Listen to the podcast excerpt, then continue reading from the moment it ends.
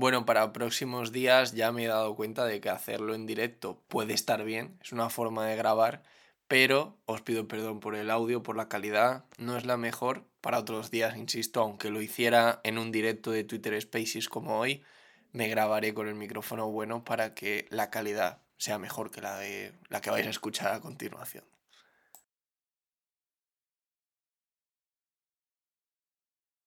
Muy buenas, bienvenidos un día más a Café NBA, bienvenidos un día más al resumen de traspasos de la NBA, que es lo que voy a hacer en el podcast de hoy. Hoy es jueves 10 de febrero de 2021 y de 2022, perdón, y esto es Café NBA, pero en directo, en Twitter Spaces. A ver qué tal se da esto y a ver también la calidad del audio, si, si os convence o no. Vale, voy un poco sobre la marcha, sin guion, para repasar todo lo que ha pasado en el mercado de traspasos a lo largo del día de hoy. One, two, three, four.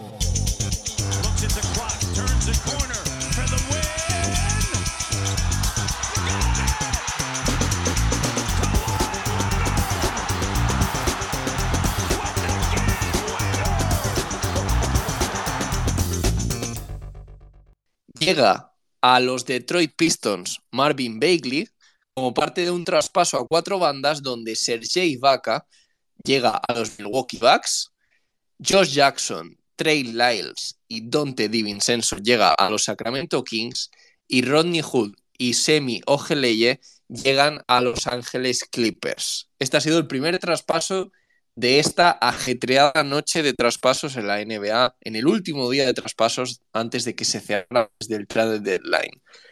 Luego, los Toronto Raptors se han movido por fin.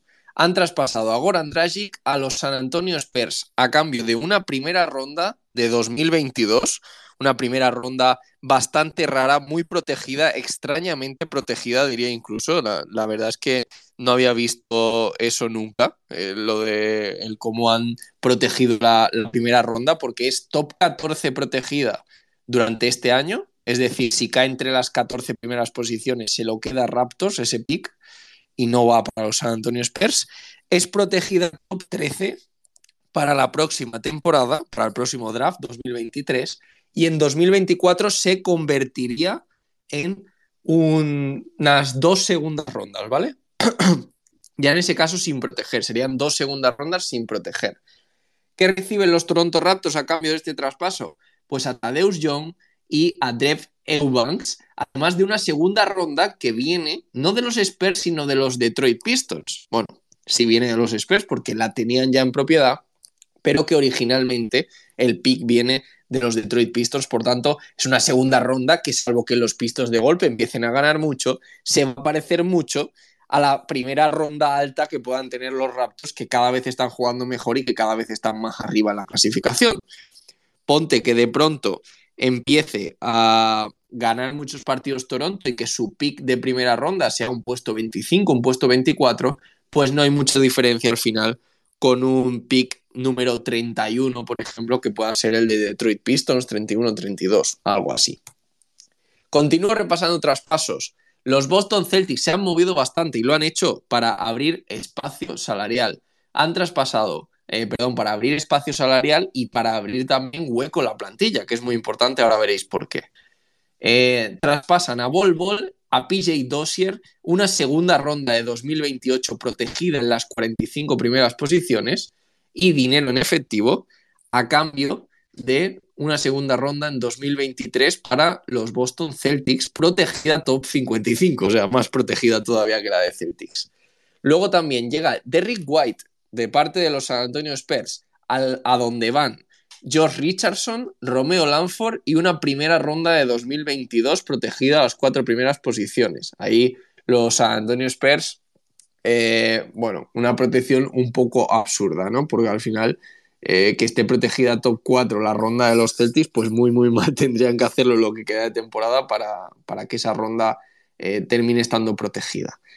Adicionalmente, hay un derecho de intercambio para 2028 de primeras rondas entre San Antonio Spurs y Boston Celtics. No sabía que ya podían hacer derechos de intercambio entre rondas tan lejanas en el tiempo, ¿vale? Pero sí, aparentemente también se puede hacer eso.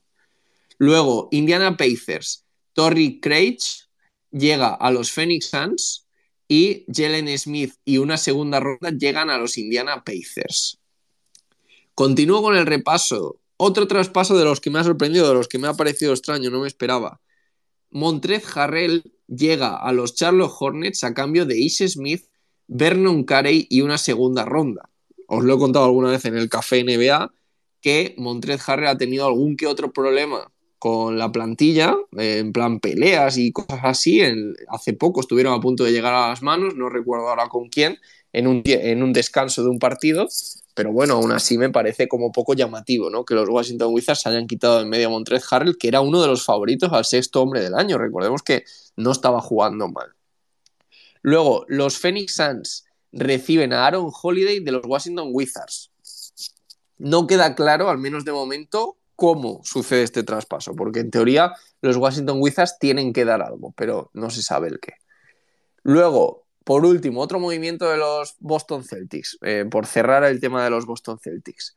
Dennis Schroeder, Enes Kanter y Bruno Fernando se van a los Houston Rockets para abrir hueco salarial, eh, perdón, otra vez con hueco salarial, para abrir eh, espacio en la plantilla para los buyouts, ¿vale? Se van a centrar en el mercado de buyouts, los Boston Celtics.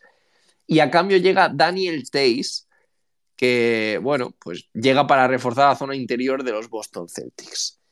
Importante, no están aquí todos los traspasos. Me he dejado los dos más gordos, los dos más importantes para el final, para el cierre de este café NBA extraño que estoy grabando sin guion, sin nada, en, en Twitter Spaces. Paul Millsap y atención, James Harden nuevos jugadores de Philadelphia 76ers a cambio de Ben Simmons, Seth Curry, André Drummond y la primera ronda de 2022 y la primera ronda de 2027, protegida top 8 en este caso. Pero bueno, vaya tela, ¿eh? Esto, esto no me lo esperaba, esto ha sido un bombazo para mí. Yo sé que se estaba hablando, pero no me lo esperaba y yo pensaba que James Harden iba a terminar esta temporada la, con los Nets, ¿no? Y que no iba a ser hasta después de verano cuando se fuera a los Sixers. Pero no, ha sucedido el traspaso, James Harden llega a los Sixers, se une de nuevo con Mori, estará contento, y Ben Simmons, eh, pues bueno, Ben Simmons ya está empezando a preparar el terreno, perdona que diga esto, pero está empezando a preparar el terreno para que eh, llegue, bueno, que debute, ¿no? Que vuelva a jugar esta temporada, que redebute y, y, que, pues, de alguna forma nos olvidemos todos de esos problemas mentales que al parecer le estaban teniendo alejado de las pistas en, en Filadelfia. Todos sabemos, por las declaraciones de la gente y por todo, que había algo, algo, ¿eh? no voy a decir que no fuera eh, verdad lo de los problemas mentales, pero que había algo de exageración en busca precisamente de esto, de que, de que fuera traspasado, porque no quería jugar más allí en los Nets, no que, en los Sixers, perdón, no quería jugar más con los Sixers, no quería jugar más con Joel Embiid y no quería jugar más con Doc Rivers. Y el otro gran traspaso, este no lo entiendo, ¿eh? lo estoy dando vueltas desde que ha pasado, lo hemos analizado en el directo que he hecho en Twitch y que os recomiendo a todos que escuchéis en el podcast que voy a subir hablando de NBA. Os lo voy a dejar en las notas del podcast, ¿vale? De aquí del café. Y no lo entendemos, nos hemos quedado pilladísimos cuando ha pasado. Crystal Porzingis y una segunda ronda del draft traspasados a los Washington Wizards a cambio de Spencer Dinwiddie y Davis Bertans.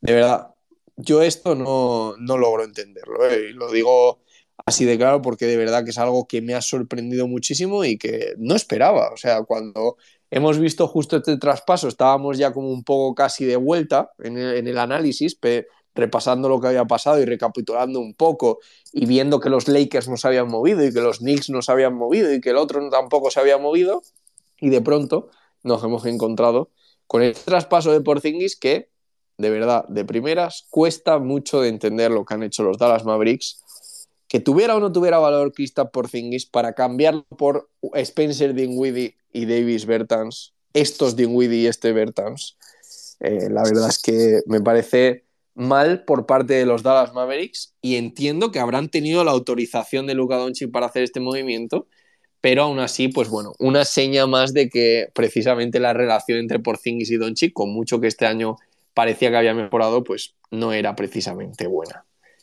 En fin, esto es todo por hoy. Un café NBA distinto, un café NBA extraño. Ya me diréis en los comentarios de iVoox si os ha parecido bien o no. Me podéis también escribir, ya lo sabéis, por redes sociales, arroba Javi Mendoza NBA, tanto en Twitter como en Instagram. Y si os gusta la experiencia, pues tal vez haya más café NBA en directo. Un abrazo.